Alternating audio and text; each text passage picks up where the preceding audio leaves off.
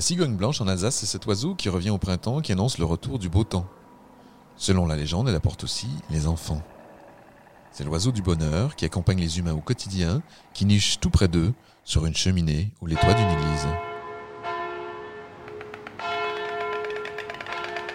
La France, historiquement, connaît peu la cigogne.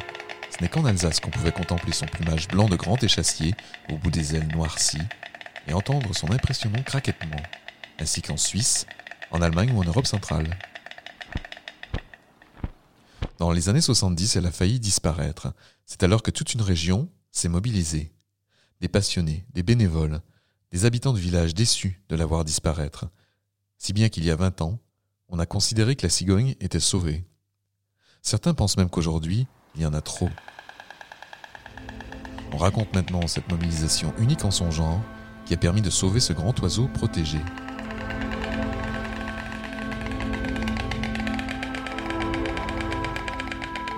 Sauvetage des cigognes d'Alsace, une véritable histoire populaire.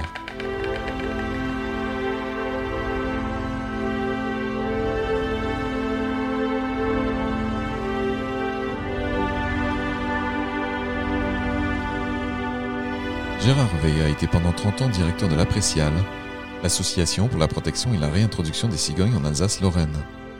Pour lui, il était impensable de laisser disparaître l'oiseau emblématique de l'Alsace quand on parle de la cigogne, on pense tout de suite à l'Alsace, même si en Pologne, vous avez quasiment un quart euh, de la population mondiale de la cigogne blanche. C'est quand même quelque chose de particulier. La cigogne en Alsace, elle a une histoire en relation avec l'homme qui, avec le temps, s'est modifiée par rapport aux activités de l'homme, par rapport à l'histoire aussi les vrais écrits par rapport à la cigogne en Alsace datent euh, du 14e, 15e siècle, très peu auparavant. On peut se poser la question, mais en fait, pourquoi est-ce que en Alsace et aussi dans des régions plus à l'est de l'Europe, la cigogne, en fait, c'est la cigogne des villes et la cigogne des champs, alors que dans d'autres régions, c'est plutôt que la cigogne des champs. I'm Sandra, and I'm just the professional your small business was looking for. But you didn't hire me because you didn't use LinkedIn jobs. LinkedIn has professionals you can't find anywhere else, including those who aren't actively looking for a new job but might be open to the perfect role, like me. In a given month, over 70% of LinkedIn users don't visit other leading job sites. So if you're not looking on LinkedIn, you'll miss out on great candidates like Sandra. Start hiring professionals like a professional. Post your free job on linkedin.com/people today. La cohabitation homme-cigogne, c'est une question de culture. La cigogne, elle reste chez nous parce qu'elle aime bien vivre avec nous. La cigogne était présente de façon importante jusqu'au milieu du 19e siècle, c'est-à-dire à la canalisation du Rhin ça a quand même fondamentalement modifié le milieu et donc les habitudes aussi des cigognes et la possibilité de se développer et de vivre en colonie après la modification fondamentale de la plaine du Rhin, on a tourné sur des populations beaucoup moins importantes, hein, de l'ordre de 160, 170 et jusque même déjà un petit peu avant-guerre où la population a commencé à régresser. En 1974, on était tombé à neuf couples d'oiseaux libres on s'est aperçu que, contrairement à ce qui a été souvent affirmé, écrit et dit, ça n'était pas parce qu'il y avait plus de maïs que la cigogne a disparu aussi rapidement. Je crois me se rappeler que la cigogne peut vivre jusqu'à 20, 30 ans. Elle s'adapte assez facilement à des stratégies d'occupation du territoire et de nourriture. On s'est aperçu que c'est pendant la migration que la cigogne subissait de gros dommages. Jusqu'à 90% des cigognes qui partaient en migration ne revenaient pas. Il faut se rappeler que la cigogne est adulte à partir de 3 à 4 ans, qu'elle s'en va en migration à partir du mois d'août et ne revient en principe pas la première et la deuxième année de sa vie, elle revient plus tard le système des enclos a fait que on a réussi à créer des populations de cigognes libres, mais sédentarisées. Et c'est là que le Conseil général du Rhin, avec euh, le docteur Bucci à l'époque, donc en 1984, a décidé de rassembler un petit peu toutes les personnes qui, dans leur coin, entre guillemets, essayaient de faire des choses, et avec les différentes communes qui étaient volontaires, de dire, ben, on va prendre ce que l'on sait, ce qui existe, donc les enclos de réintroduction, on garde les cigognos dedans pendant et on les relâche, et après on va voir ce que ça fait.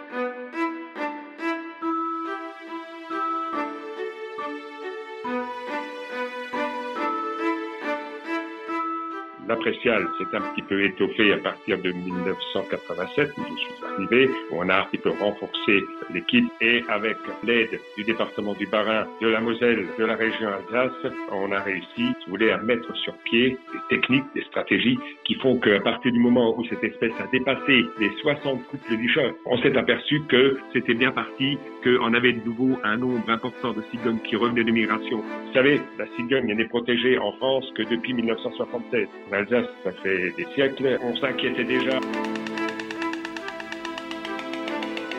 il faut, je pense aussi, éviter de dire, ben, c'est pas scientifique, il faut pas faire. Il faut un petit peu écouter aussi les paysans du coin. Il faut un petit peu aussi écouter ceux qui observent, tout simplement, parce que la science populaire est également importante. La cigogne s'est dit, si je me mets ici dans le village, il n'y a pas de corbeau, il n'y a pas de rapace, et l'homme, bah, il me regarde, mais bon, il me laisse tranquille euh, au-dessus du toit. Et c'est la raison par laquelle ils se sont beaucoup installés en Alsace sur les toits. En fait, la cigogne et l'homme, c'est wenn der Storich da ist, ist Welt in Ordnung. Quand la cigogne est là, le monde est en bon état.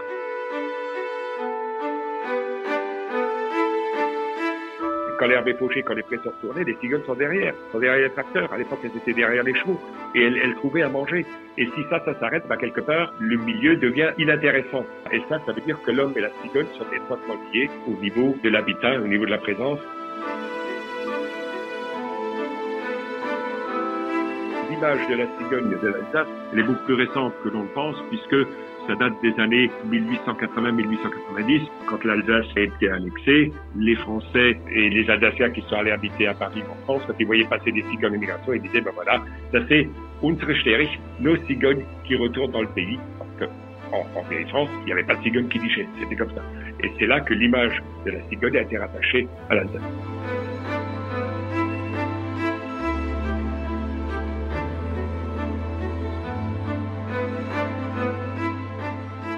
Yves Muller, le président de la Ligue de protection des oiseaux d'Alsace, a très bien connu celui qu'il appelle le papa des cigognes d'Alsace, l'un des premiers à avoir entrepris de sauver l'emblème de la région.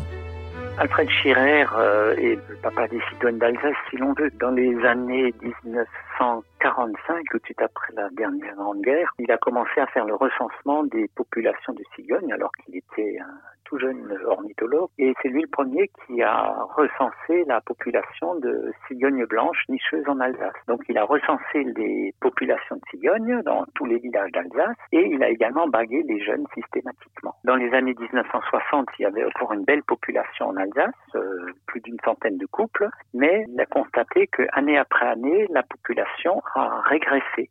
Donc les causes de régression étaient multiples, mais c'était surtout les destructions systématiques qui se faisaient dans les zones d'hivernage en Afrique centrale. Année après année, il y avait de moins en moins de cigognes qui revenaient nicher en Alsace. Donc pour éviter que l'espèce ne disparaisse, euh, Alfred Scherer a mis au point, début des années 70, la technique des enclos de réintroduction. Cette technique avait déjà été testée par euh, les Suisses qui constataient également cette baisse de population dans leur pays. Donc ça consistait à garder des couples de cigognes euh, adultes pendant trois années en captivité. Elles perdaient alors l'instinct migratoire.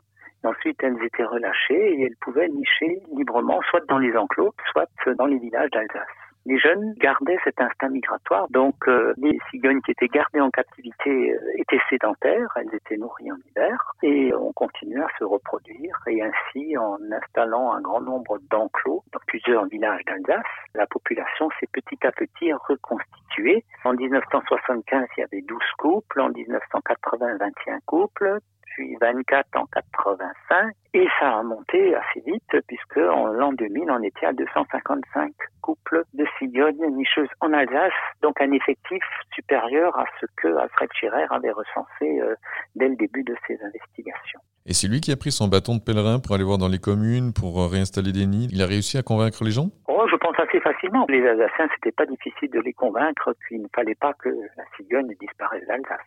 C'est quand même l'oiseau euh, symbolique d'Alsace. L'Alsace sans cigogne, ce n'est plus vraiment l'Alsace. Aujourd'hui, combien elles sont en Alsace, les cigognes? On n'a pas de chiffre précis à l'unité. Hein.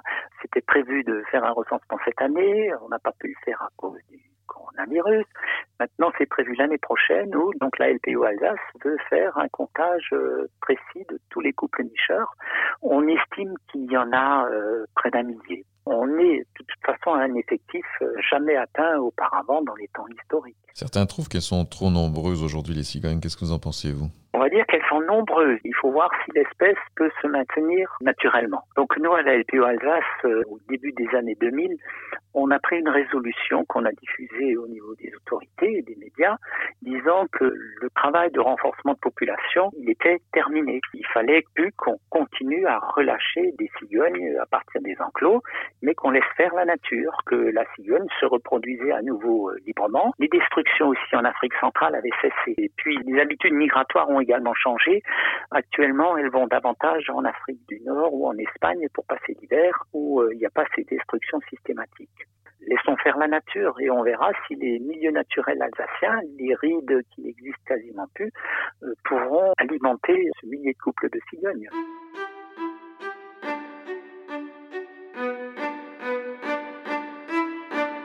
La réintroduction de la cigogne en Alsace, on peut dire que ça a été un succès. Est-ce que cette recette-là peut fonctionner avec euh, d'autres euh, espèces? Et malheureusement, non.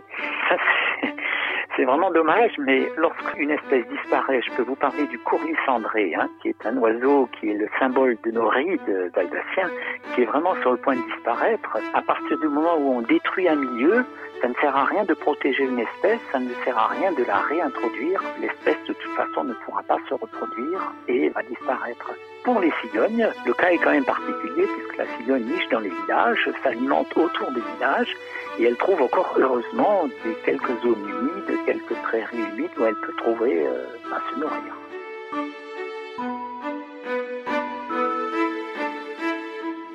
Le sauvetage des cigognes est même été à l'origine de la création de parcs animaliers comme Naturopark à Unaville, qui était à l'origine un centre de réintroduction des cigognes. Anthony Chuet, directeur adjoint, nous raconte l'histoire de Jacques et Jean-Claude Renaud, les fondateurs du parc. Le parc a été créé en 72 hein, face au constat finalement qu'il y avait plus de cigognes dans la région. Donc c'était vraiment l'une des premières vocations, c'était d'essayer de trouver une méthode pour permettre le retour de nouveau de la cigogne euh, sur les toits alsaciens. La cigogne, c'était un coup de cœur déjà du fondateur du parc, Jacques et Jean-Claude Renaud. Ils étaient passionnés d'oiseaux à la base, hein, donc c'était pour eux, on va dire, quelque chose de plus de très important puisque c'était une espèce qui était euh, d'un intérêt euh, particulier pour l'Alsace, un oiseau très symbolique, et ils trouvaient vraiment dommage de voir bah, cette diminution. Et qu'est-ce qu'ils ont mis en œuvre pour sauver la cigogne? Bah, Au départ, se sont entourés de spécialistes, de naturalistes. Euh, donc déjà, il a fallu essayer de comprendre quelles étaient les causes de disparition. Donc avec cette recherche, euh, bah, ils se sont malheureusement rendus compte qu'à l'époque, hein, c'était principalement la migration qui était la principale cause de disparition. On parlait alors de 80-90% de pertes hein, sur ces migrations. Donc forcément, le déclin a été extrêmement rapide. Bah, ils se sont dit, bon, on va essayer de trouver une solution pour l'empêcher de partir en migration. En 72, hein, c'était que la reproduction de la cigogne. Ils s'étaient installés à l'époque à Kinsheim, mais très vite, ils se sont rendus compte que les installations étaient beaucoup trop petites. Donc là, il y a eu ce moment de désir donc de s'agrandir pour essayer de développer le programme et aussi parallèlement permettre la sensibilisation. Ils se sont très vite rendus compte qu'il y avait un gros travail au niveau de la communication à faire. Et il faut qu'il y ait de l'appui de tout le monde, hein, que ce soit l'administration, mais aussi bah, le grand public. Et c'est pour cela qu'en 76, le parc s'est installé à une navire. Il s'appelait le parc des cigognes, c'est ça au départ? Effectivement, oui, c'était le parc des cigognes hein, parce qu'il n'y avait à l'époque que les cigognes. C'était vraiment un élevage conservatoire. Donc c'est-à-dire que les gens venaient visiter uniquement le parc pour voir les cigognes et pour voir justement ces fameuses volières de sédentarisation. On voyait la cigogne parce qu'effectivement c'est un oiseau qui se voit, donc c'est facile aussi de faire prendre conscience un, petit peu donc justement de ce danger, de cette disparition, de cette perte de biodiversité. On était vraiment au tout début hein, des mesures de protection de la nature hein. et c'est vrai que c'était un moyen de communiquer facilement avec cet oiseau parce que les gens étaient déjà beaucoup plus touchés par ce côté traditionnel. Donc c'est vrai que pour les Alsaciens, si on leur disait bah demain vous allez perdre la cigogne, eh ben, c'était pas acceptable.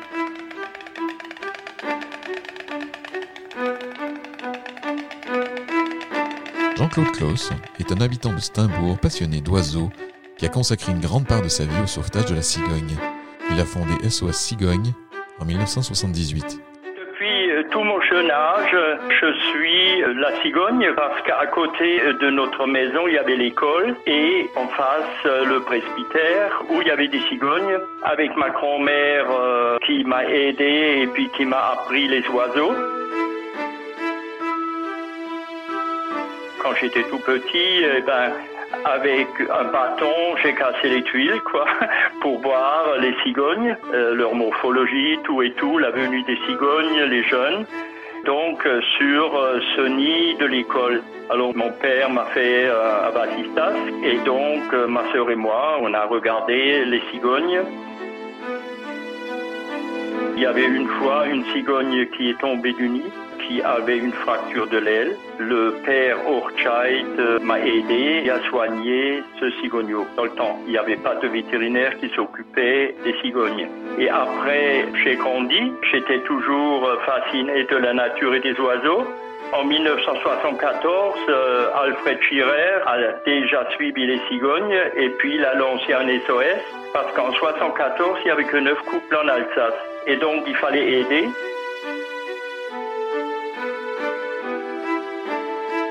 1976, j'ai fondé le PONS, euh, la protection des oiseaux et de la nature de Saint-Bourg et environ, avec euh, trois jeunes, mon fils, euh, ma filleule et puis un copain de mon fils. Et puis il y a, ça a grandi avec d'autres personnes. J'ai parlé des cigognes, mais le premier comité n'était pas chaud parce que ça coûte de l'argent. En 1978, Monsieur Schmidt-Pil de la Caisse d'épargne de Saverne m'a contacté. Il a dit, il a une somme d'argent. Il m'a payé l'enclos que j'ai fait à Prisimeca avec des collègues où j'ai travaillé. Donc, on a monté cet enclos. Avant, j'ai demandé Monsieur Heschung Robert, maire de Saint-Bourg, et Monsieur Adrien Zeller et Philippe Richer, qu'est-ce qu'ils pensent, et ils ont dit, on va vous aider avec ma femme et moi-même. On a commencé avec deux couples de cigognes. Après trois ans, j'avais les premiers jeunes. C'était ma devise de reproduire et de monter le taux de cigognes dans les environs de Saint-Bourg.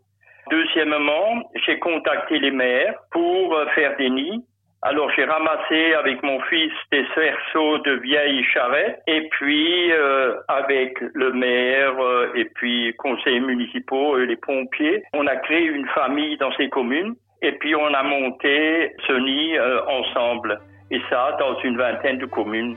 Et là, j'ai créé une chaleur, c'était de l'amitié et tout le monde était pour la cigogne quoi.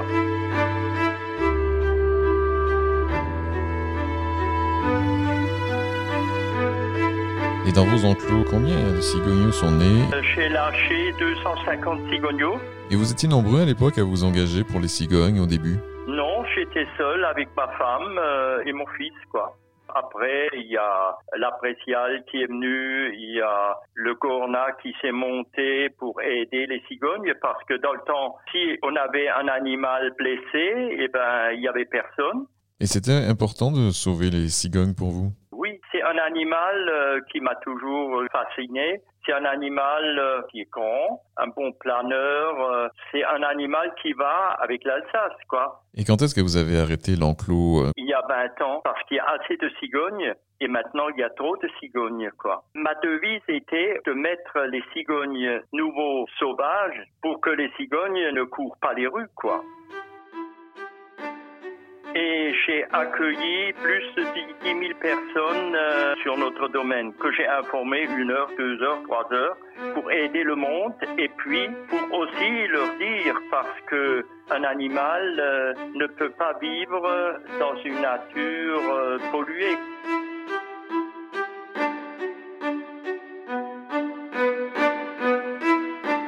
Parce que la cigogne en Alsace est aussi un animal de légende Écoutons la conteuse Christine Fischbach nous narrer cette histoire traditionnelle et édifiante.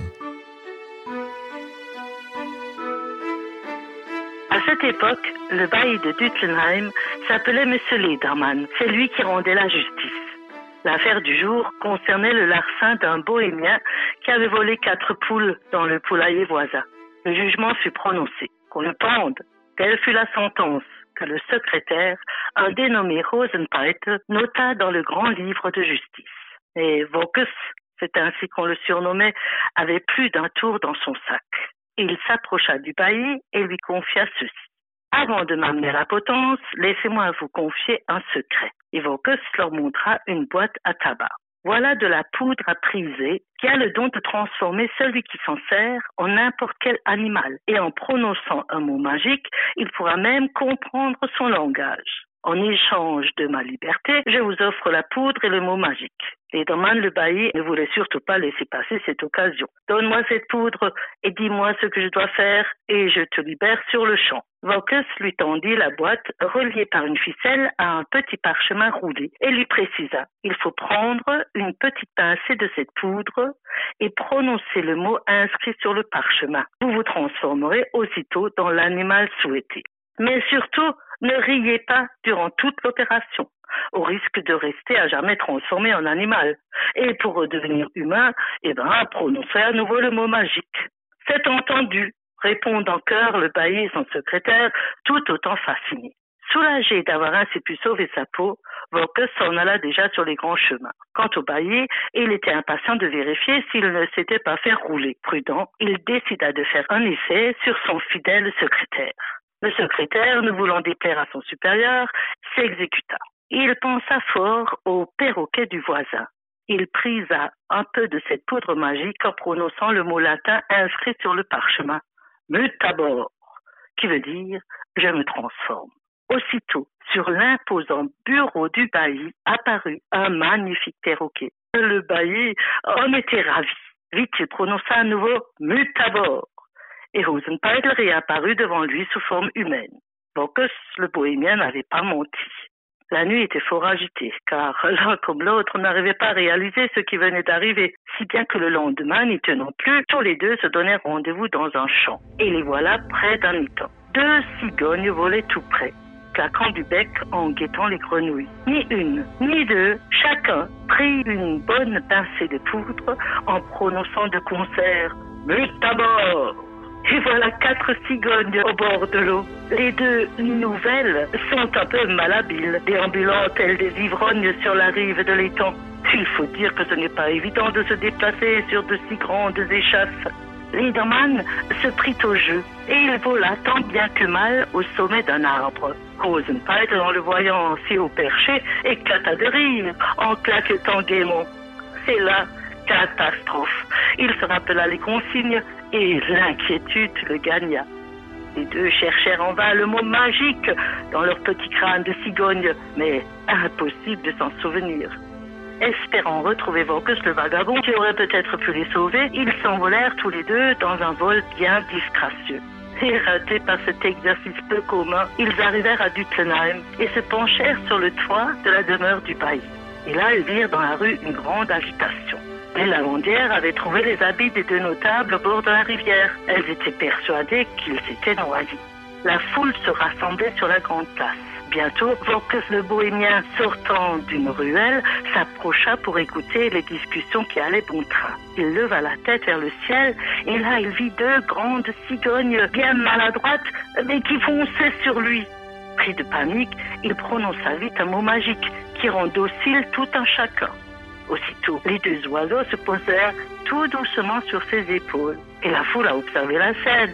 Tout le monde criait Oh, miracle Et comme il fallait remplacer le bailli, eh ben, c'est Vocus, le bohémien, l'homme aux cigognes qui fut choisi. Quant aux deux cigognes, eh ben, on dit qu'elles volent encore aujourd'hui, toujours au-dessus de Dutlenheim, en claquetant du bec.